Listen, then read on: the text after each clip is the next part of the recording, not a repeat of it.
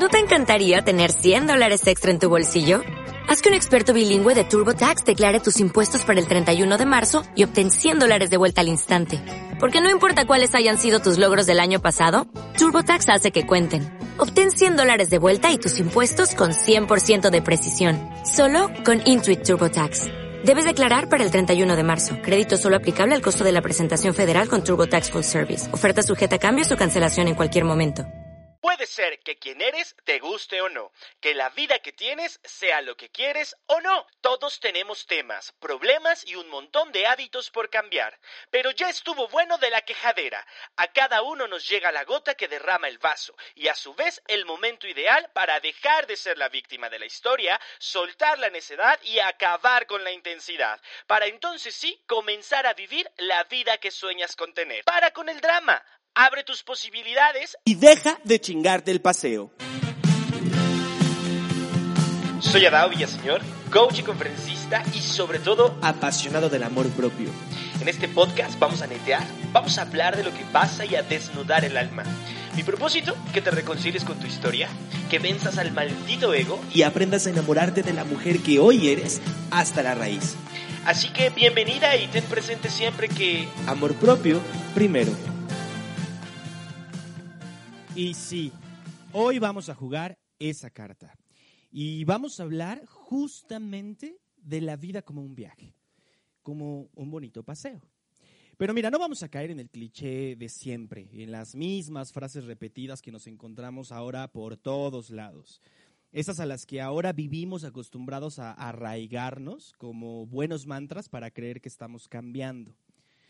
Tú sabes bien que cero soy creyente del falso positivismo de esto que ahora existe en las redes sociales, este de tender tu cama todas las mañanas, de unirte al club de las 5 a.m., este libro complejísimo del poder de la hora, de la ley de la atracción, y toda esta bola de libros que hoy existen de autoayuda que promueven los cambios inmediatos, porque, bueno, o sea, finalmente somos personas pensantes y sabemos, espero que todos lo sepamos, que un video de siete minutos, un libro de 350 páginas, un curso de dos horas o de un día completo, un en vivo de los montones de positivistas profesionales que hoy existen, absolutamente nada de eso va a cambiarnos la vida. Mira, es bien cierto que la vida es aquí y es ahora. Y esta es una de mis frases favoritas. Si tú me has visto en Instagram y en mis fotografías que tengo puestas ahí, es una frase que yo tengo tatuada en el brazo derecho. Yo creo fielmente en que la vida es aquí y es ahora. Pero también es cierto que somos fanáticos de vivir prensados, amarrados, pero aferrados del pasado. Lo tomamos, mira, como referencia para relacionarnos, para crear nuestro presente. Y así, desde este presente referenciado de nuestro pasado, es el lugar desde el que nos atrevemos a querer construir el futuro. Los verdaderos cambios y el verdadero camino para vivir desde y no en tu amor propio, que sí son cosas bien distintas, se dan y crecen desde la incomodidad. Y ojo, no estoy diciendo que tenga que ser difícil o que el camino de la incomodidad tenga que ser un camino tormentoso, tortuoso, ¿Por qué no? Aprender a vivir fluyendo con la vida y atravesar con gracia la incomodidad también puede ser un camino fácil. Lo que sí te digo es que mira, todo lo que tú deseas, todo lo que anhelas, todo lo que tú quieres ver o has visto como tu ideal de vida, viene después de un trabajo interno, donde requerimos cada uno de nosotros, cada una de ustedes, número uno, reconciliarnos con el pasado, Número dos, aprender a vencer el ego. Y tres, enamorarnos de nosotros mismos hasta la raíz. Cuando tú me preguntas a través de las redes sociales, en las sesiones, en los encuentros presenciales, ¿cómo le hago que si para recuperar mi amor propio, que si para ser feliz, que si para enamorarme de nuevo, eh, para conseguir este u otro objetivo, para ¿Cómo le hago para aprender a manejar mis emociones, para mejorar mi relación de pareja? Mira, para cualquier tema, mi respuesta siempre es esta. Este es, esta es mi metodología, la manera que yo encontré para verdaderamente vivir mi vida y, podérselas compartir para que todos tengamos esta oportunidad de, tomar mejores decisiones en la vida y de diseñarnos un futuro, un futuro bueno, un futuro realizable y alcanzable. Para, para diseñar tu futuro tienes sí o sí que vivir en el presente. Y para estar en el presente requieres aprender a reconciliarte con tu pasado. Y tú has de decir, ¿cómo chingado se hace eso? Mira, reconciliarte con tu pasado involucra internarte en la incomodidad. Internados en la incomodidad para entonces sí identificar cuáles son mis creencias limitantes, cuáles son mis patrones conductuales, los mismos que arrastro del pasado y que me han perseguido por años y que los pongo en práctica en todo lo que funciona ahora. Tengo que estar parado en la incomodidad, tienes que estar parada en la incomodidad para conocer tus miedos, para identificar tus odios, tus traumas, todo, todo lo que te enseñó a ser quien eres.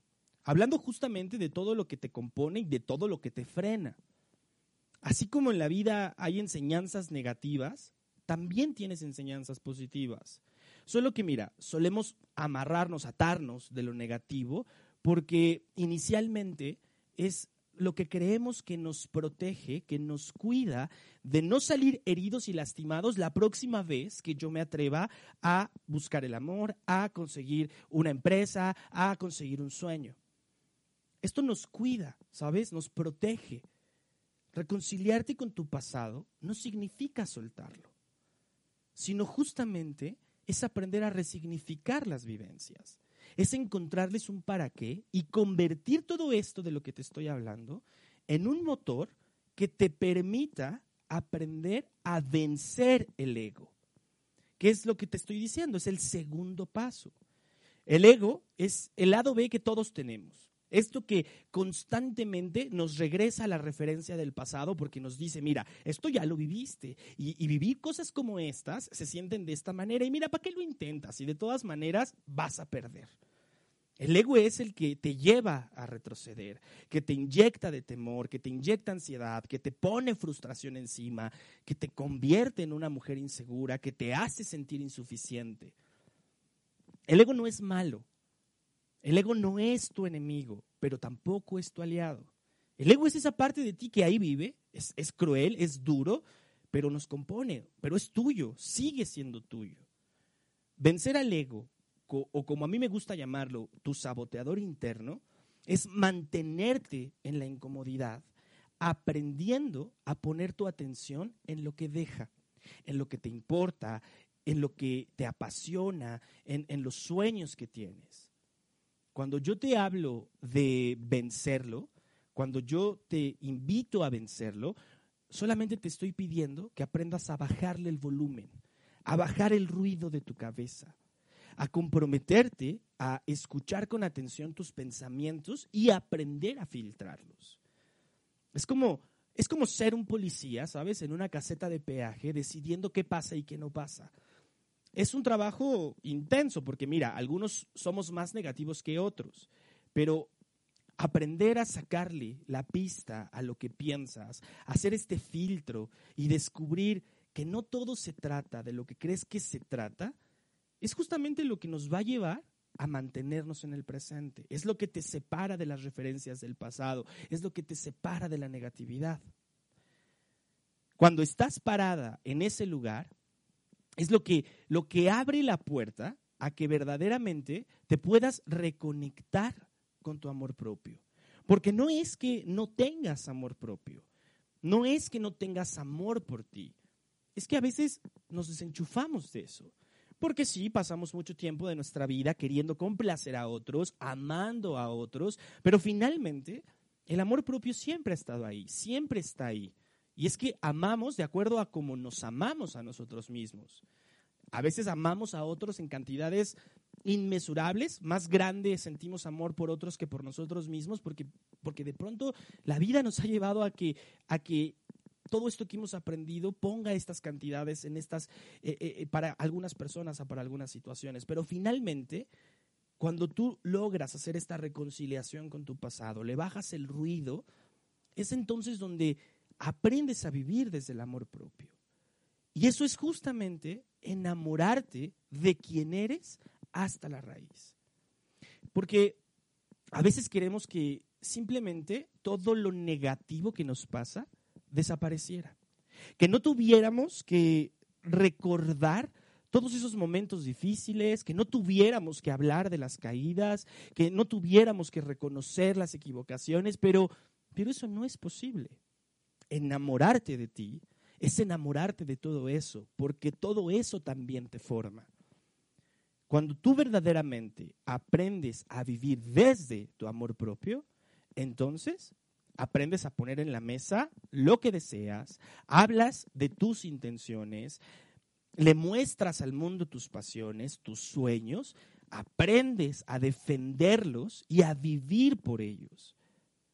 Es decir, es el lugar cuando llegas a este punto en tu vida donde comienzas a manifestar lo que verdaderamente quieres que pase en tu vida.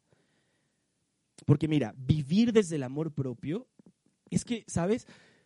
Muchos de nosotros pensamos que el amor propio es ese lugar al que se llega, donde entonces finalmente voy a ser feliz, donde finalmente voy a tener esta sensación de autovalía, de respeto por mí misma, el día que yo logre tener y recuperar mi amor propio. Pero no, el amor, el amor propio forma parte del paseo del que te estoy hablando, de la vida que estás viviendo. Vivir desde el amor propio es establecer límites, es crear estándares, es establecer negociaciones, es darle vida a tus principios. Si tú has estado en The Love Issue, este programa que yo diseñé para poder crear o, o reconectar el amor propio en pareja, para manifestar tu amor propio estando en pareja, esto es de lo que hablamos. Cómo voy a crear mis límites, cómo voy a crear mis estándares, cómo voy a aprender a, reconocer entre lo que es negociable y lo que no es negociable. Y sí, amiga, sí, esto sigue siendo un trabajo incómodo. El crecimiento personal, la evolución, los cambios, el transformarme en la persona que quiero llegar a ser, es un proceso incómodo. Porque para ponerte en este sitio tienes que hacerte todas las preguntas que no te haces. Literalmente, tienes que dejar de chingarte el paseo. Mira, yo te lo cuento simple. Voy a decirte qué es chingarte el paseo, porque puede ser que suene, suene divertido, que suene chistoso y a decir, ay, este, es un chistecito que se está aventando, pero no. Mira, quiero que pienses en tu adolescencia, en tus papás o en tus amigos. Un buen día cualquier día, quizá como cualquier domingo. Tu familia todos los domingos tiene esta tradición de hacer un paseo. Mira, puede ser que sea ir al picnic en Chapultepec, el paseo por el parque, la salida a comer barbacoa, a ir a las quesadillas en Cuernavaca, a donde tú quieras. Pero es lo que se hace los domingos. Es el bonito paseo familiar. Quizá ha sido el mismo paseo por años, domingo tras domingo, la misma ruta, el mismo paisaje, pero es el domingo familiar. Y puede ser que te guste o que no te guste el plan. Puede ser que quieras ir o que no quieras ir. Pero ya estás ahí.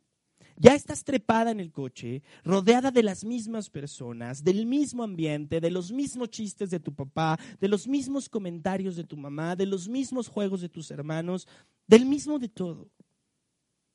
Y pudiendo, porque siempre puedes, decidir cómo estás y cómo sentirte, Tú eliges chingarte el paseo, pues. Estar de jeta, estar de cara, cualquier cosa que te preguntan te molesta, cualquier cosa te incomoda, la risa de los demás, los comentarios, todo te irrita, pues.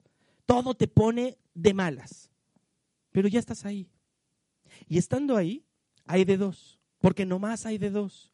O lo disfrutas o te lo chingas. Y sí, comúnmente nos chingamos el paseo. O sea, y bueno fuera que solamente te lo jodieras a ti, pero vivimos en colectivo, vivimos en sociedad, nos relacionamos, todo en nuestra vida es una relación. Tu actitud determina el contexto de donde estás. Y si estás de jeta y si estás de malas, terminas por joderle el paseo al resto. Porque se vuelve incansable, la gente queriendo darte gusto, queriendo animarte, queriendo que sonrías y tú no cambias la cara.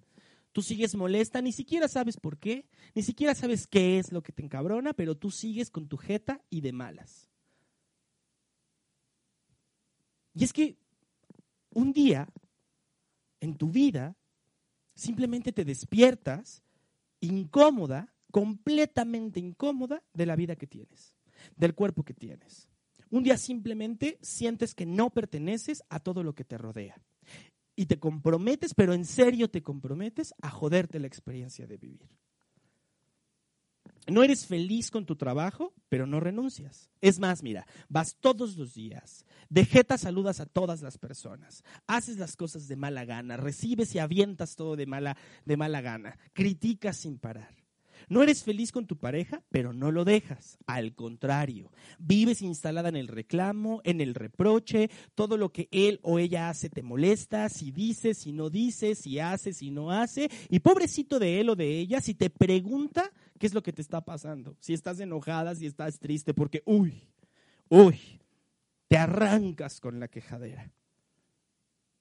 ¿No te gusta tu cuerpo? Pero tampoco haces nada por cambiarlo. Al contrario, cada mañana que te despiertas y te miras frente al espejo estás por meterte a bañar, mira, le echas harta gana a juzgarte, a echar culpas, que si estás gorda por los hijos, que si la pandemia te está dejando así. Y encuentras todos los adjetivos peyorativos que conoces para referirte a ti misma. Que si pinche gorda, que si pinche esto, que si pinche lo otro. No te gusta la casa donde vives, pero, pero ni siquiera la arreglas o, o la dejas y te vas, la vendes y cambias de casa. No, al contrario. Al contrario, le echas ganas por encontrarle todos los detalles y todos los defectos. Pones tu atención en esa maceta seca que lleva años seca ahí y que sabes que un día la vas a tirar, pero no la tiras. Y cada vez que la volteas a ver, te hacen cabronar y te chinga el día, te chinga el paseo. O sea, pues fíjate, ¿Cuántas veces has estado así de comprometida contigo con chingarte el paseo? Y sabes, esta actitud de estar hasta la madre de la vida, de sentirte perdida, de sentirte insuficiente, desdichada, cansada, aunque duela escucharlo, porque esto no te lo dicen en los videos que escuchas, en estas cosas motivacionales que hay en Internet, todo esto no es más que el resultado de todas las decisiones que has tomado a lo largo de tu vida. Porque bien en el fondo, siempre has sabido que todo pudo ser distinto, que tu vida pudo haber sido otra. Pero es que te sientas esperando que todo lo que está afuera cambie. Que todos los que te, todos los que te rodean, que todos los que te amen, cambien. Que te amen como tú quieres que te amen, sin que tú tengas que mover un dedo. Que sea el exterior el que te demuestre que las cosas pueden ser diferentes. Si el otro cambia, entonces yo cambio. Si el otro hace, entonces yo hago. Si ese dice, entonces yo digo. Vivimos esperando que, que sea el afuera el que cambie para entonces, eh, para entonces, si yo veo cambios afuera, consideraré si vale la pena caminar y atravesar la incomodidad para entonces yo cambiar. Y al tiempo, al tiempo lo que pasa es que la gente, la gente a tu alrededor se cansa. La gente se agota, se asfixia de querer darte gusto, de querer verte sonreír, de decirte que todo puede ser diferente, de darte consejos, de motivarte, de querer llevarte, de invitarte. Pero como esto es todo lo que tienen de ti, la gente se cansa. Y cuando la gente se cansa, se va se va porque se ama lo suficiente como para no tener que vivir en este contexto que consume y drena. Porque es que de eso no nos damos cuenta. Pero esta actitud que sostenemos de enojo constante, de frustración frente a la vida, cansa a las demás personas. Y cualquiera con dos dedos de frente y dos dedos de amor propio haría lo mismo. Se iría. Por más que te ame, por más que te quiera, no puede seguir contigo. Mira, voy a resumírtelo en una frase que a mí me encanta y que además a mí me ha dado la posibilidad de que cada vez que me la cuento, verdaderamente, aunque me duela, aunque no me guste, aunque, aunque sea complicado y difícil el trabajo, me, me da este permiso de decir, sí, ok, basta con esto, voy a cambiar. La frase dice así, tú puedes tener el amor de tu vida con la persona que estás. Tú puedes tener el amor de tu vida con la persona que estás. No necesitas cambiar a la persona. Lo que necesitas es estar dispuesta a cambiar la manera en la que tú ves a esa persona. Y en esta frase que te estoy diciendo, en, en el amor de tu vida, tú puedes reemplazarlo por lo que quieras. El trabajo de tus sueños, la casa de tus sueños, las vacaciones de tus sueños, el cuerpo que deseas, lo que quieras. No puedes pasar tu vida esperando que lo que está afuera cambie cuando además tienes el bendito privilegio y en tus manos está la posibilidad de cambiar la forma y la manera en la que tú miras lo que está afuera.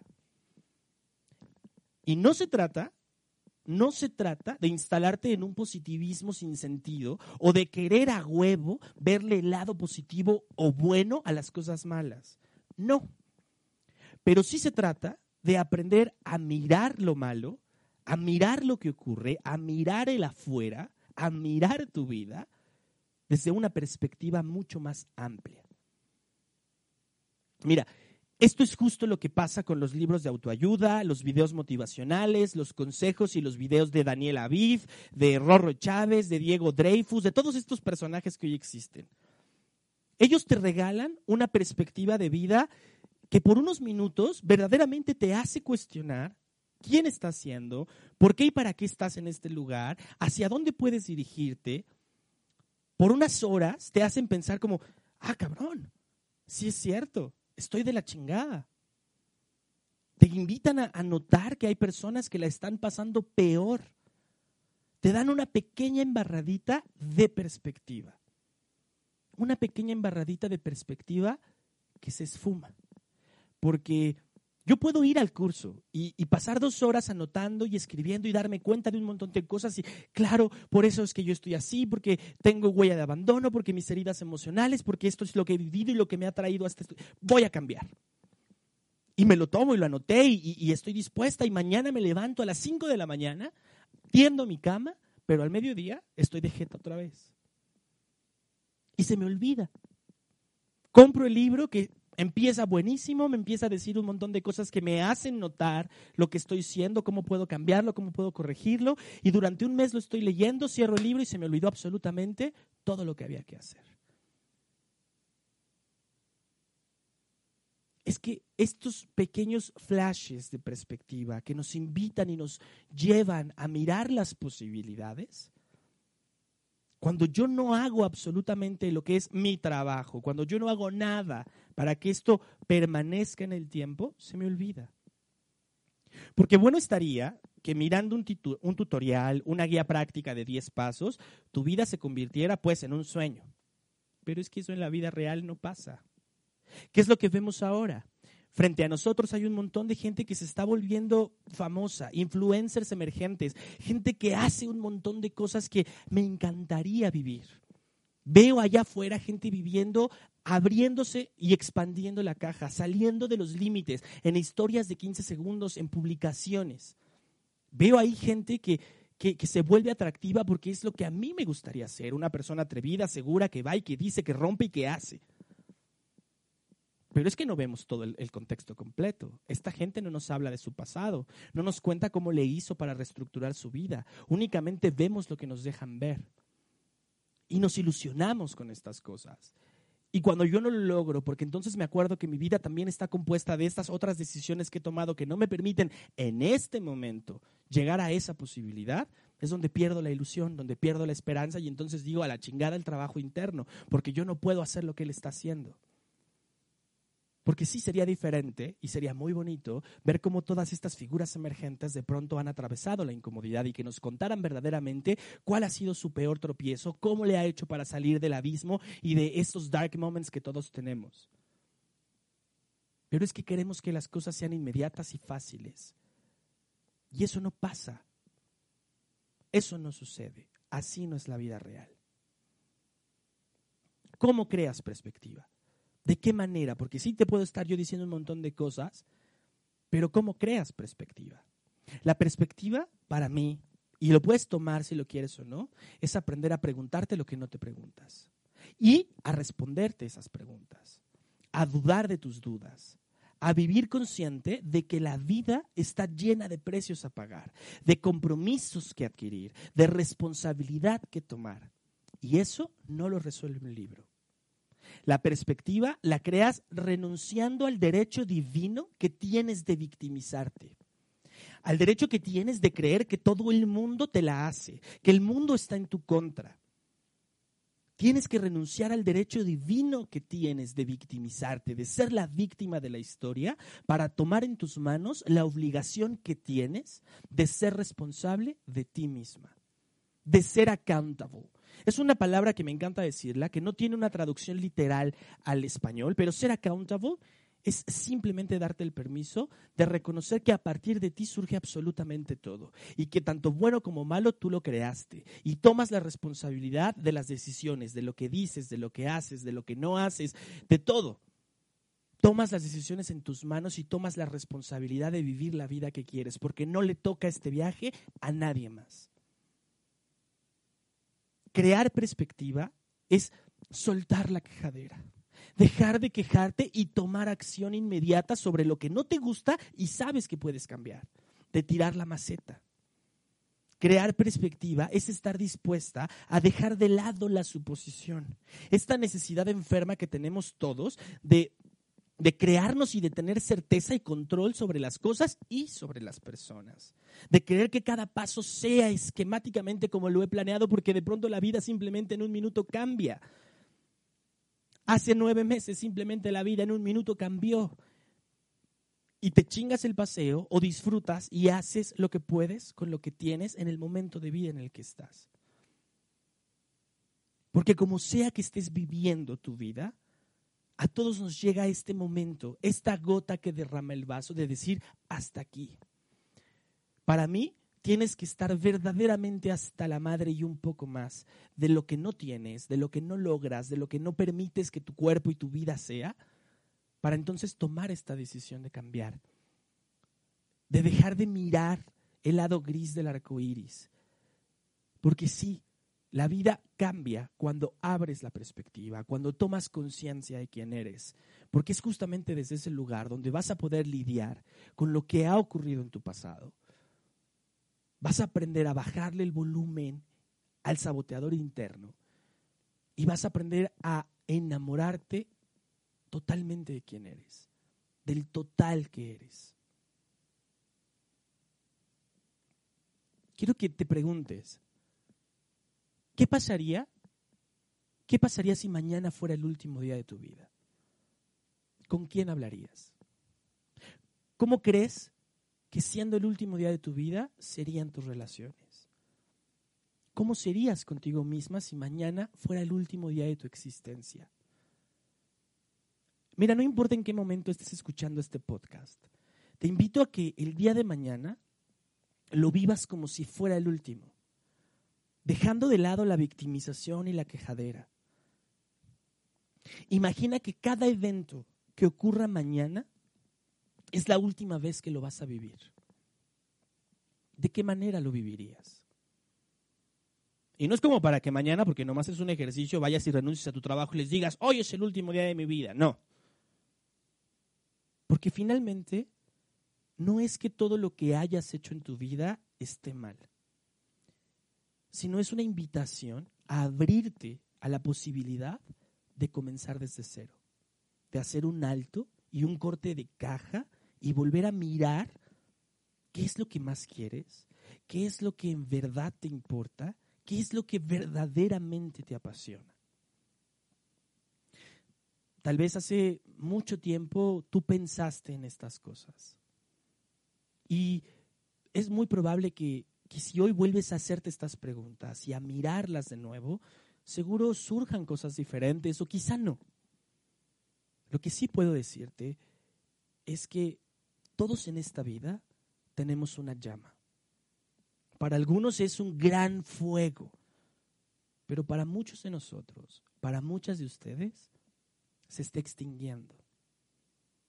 El propósito de este podcast, de este episodio, es que esa llama vuelva a encenderse. Que de nuevo tu vida te apasione. Que tu vida nuevamente se encienda.